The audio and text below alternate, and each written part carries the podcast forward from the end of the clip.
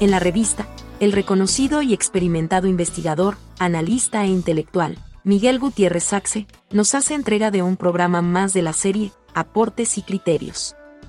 Conocedor a profundidad de las problemáticas nacionales, de un amplio acervo informativo y documental, producto de décadas de trabajo y experiencia, Miguel Gutiérrez Saxe con sus análisis, nos ayuda a comprender mejor lo que sucede en Costa Rica y la sociedad como un todo. La revista, el medio de comunicación independiente, al servicio de la libre opinión y la cultura.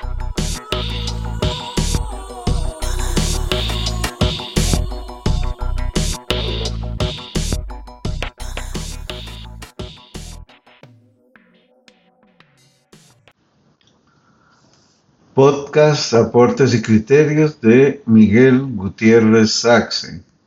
Episodio Principios y Estrategias de Manipulación Mediática. Segundo. Hace algunos meses cité dos estrategias de manipulación mediática sistematizadas por Chomsky. La estrategia de la distracción o de desvío de la atención del público a mantenerlo ocupado con asuntos no primordiales. Me preguntaba si la avalancha de denuncias que se dieron simultáneamente al discurso de rendición de cuentas ante la Asamblea Legislativa servía para desviar la atención de una revisión crítica sobre la veracidad, suficiencia, responsabilidad y oportunidad de sus contenidos. También comenté otra estrategia sistematizada por Chomsky, la de crear problemas y después ofrecer soluciones.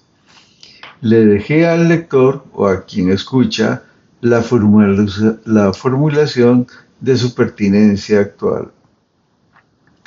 La lectura de estas estrategias me trajo a cuento otra síntesis apretada de métodos de manipulación propuestos por Goebbels en sus principios de la propaganda nazi. Por supuesto que son esencial y moralmente muy distintas.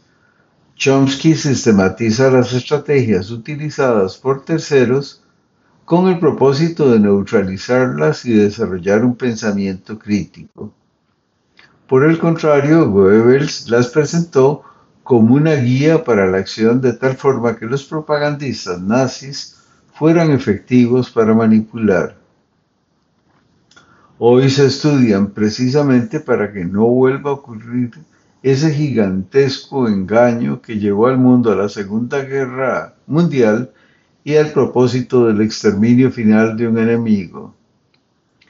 Es claro que ese extremo no es el que está planteado acá y en estos días.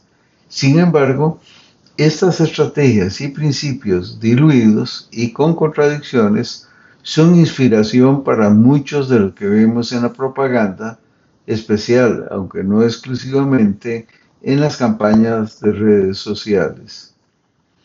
El asunto trágico es que si la manipulación no encuentra resistencia y respuesta correctiva, puede escalar a extremos considerados imposibles de alcanzar, a polarizaciones insospechadas que destruyen la capacidad de entendimiento y construcción de propósitos comunes de una sociedad.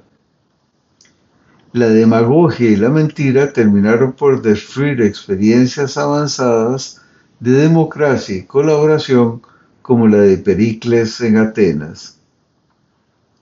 Ejemplifico algunos pocos principios de Goebbels Dos principios referidos a un mismo asunto son el principio de simplificación del enemigo único, adoptar una única idea, un único símbolo, individualizar al adversario en un único enemigo.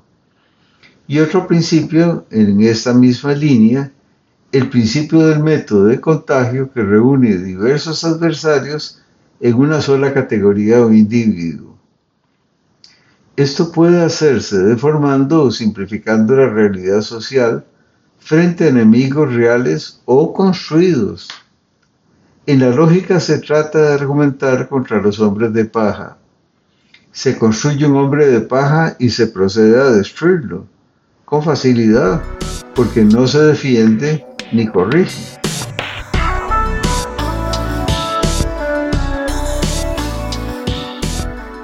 En el Quijote es el clásico combate contra los molinos de viento. Por supuesto que en este caso no resultó tan fácil derrotar a los molinos porque las aspas se agitaban con el viento y causaban daño al pobre Don Quijote. Por fortuna, Sancho Panza intervino y no llegó a más que golpes, magulladuras y el honor pisoteado del caballero. No siempre el desenlace es benevolente, como no recuerda tantos desenlaces no democráticos y de irrespeto a los derechos humanos y a la ley, producto de las polarizaciones políticas o sociales. Goebbels también destacó el principio de la exageración y desfiguración, convertir cualquier anécdota, por pequeña que sea, en amenaza grave. Para Don Quijote, en su locura, los molinos eran gigantes, cargados de malas intenciones para todo lo bello, lo noble. Había que derrotarlos a como diera lugar. Otros, en su cálculo, tal vez cínico y malévolo, pero no desprovisto de racionalidad y propósito, podrían intentar exagerar y desfigurar para llamar a terceros al combate contra otros molinos. El enemigo externo que entorpece o impide tiene que ser derrotado con furia, así sea un hombre de paja. Pueden ser instituciones que aplican la ley, no son enemigos, hacen prevalecer la ley, esto es, los contratos que la sociedad ha construido para establecer y preservar la paz en la sociedad. Porque se puede intentar torcer la ley y violentar las instituciones en nombre de la eficacia. Eso sí, mejor tener cuidado con los molinos de viento. La violación de la ley tiene consecuencias, lentas si se quiere. Tiene. Así vemos en la propaganda desfigurar al enemigo, hacerlo física y moralmente repudiable, suprimible sin compasión alguna. Polarizar para vencer cuando lo natural sería convencer y generar las condiciones para el bienestar de todos. Pero quizás no se quiera ni pueda lograr avances en el bienestar. Entonces, los inescrupulosos recurren al odio construyen así un pedestal de arena para quedar sujetos a su erosión paulatina o en cualquier momento. Le invitamos a seguir periódicamente los podcasts de Miguel Gutiérrez Axe, Aportes y Criterios. Puede encontrarnos en las principales plataformas de redes sociales, como la revista CR, el medio digital independiente para la opinión, el análisis, la información de actualidad y la cultura.